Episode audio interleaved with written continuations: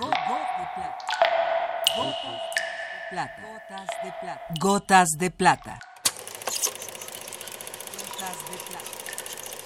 El cine en dosis homeopáticas.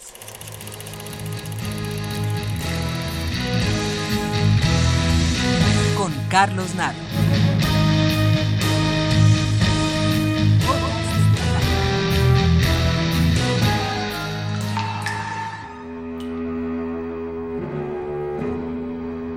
Prosiguiendo en el orden alfabético, nos encontramos ya en la letra U. Una letra un poco difícil, ya que hay muy pocos apellidos con U en el cine. Y la mayoría de estos son desconocidos para mí.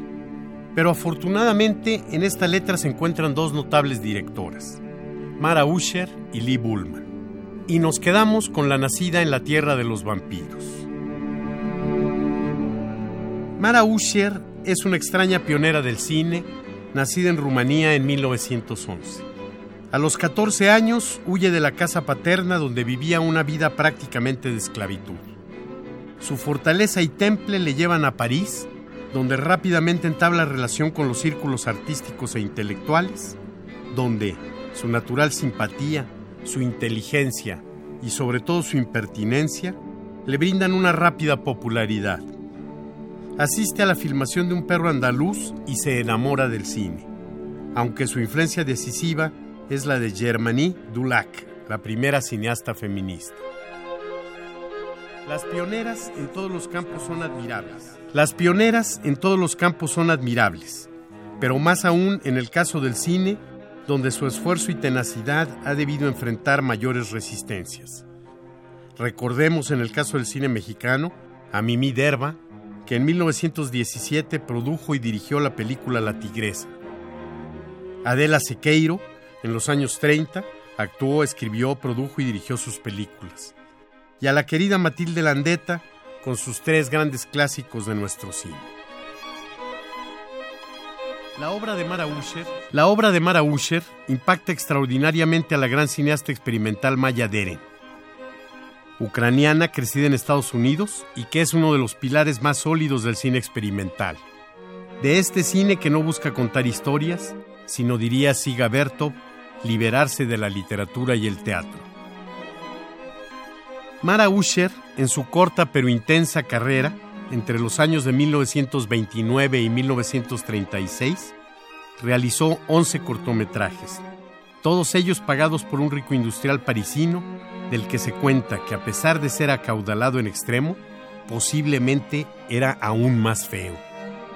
El cine de Mara es un cine perverso, provocador y poético. El cine de Mara es un cine perverso, provocador y poético, lleno de claves y simbolismos, pero diáfano, angustiado y alegre. Mara Usher rompe con André Breton y sus seguidores al sentir que el grupo se vuelve rígido. A partir de allí, su fortuna cambia, su estrella parece declinar. Su mecenas sigue siendo muy feo, pero una serie de malos negocios lo retira del patrocinio de artistas. La paranoia previa a la Segunda Guerra Mundial provoca la deportación de Mara a su natal Rumanía. La pista de su existencia se desvanece. Su trabajo ha sido definido como poemas visuales. Su trabajo ha sido definido como poemas visuales o sueños convertidos en filmes.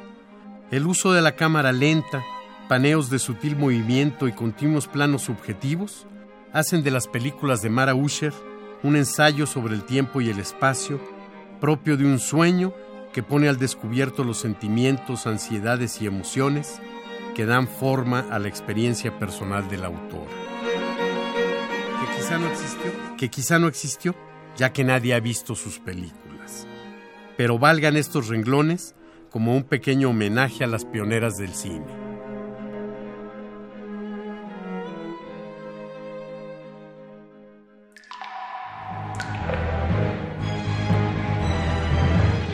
Hasta aquí la dosis de hoy. Gotas de plata.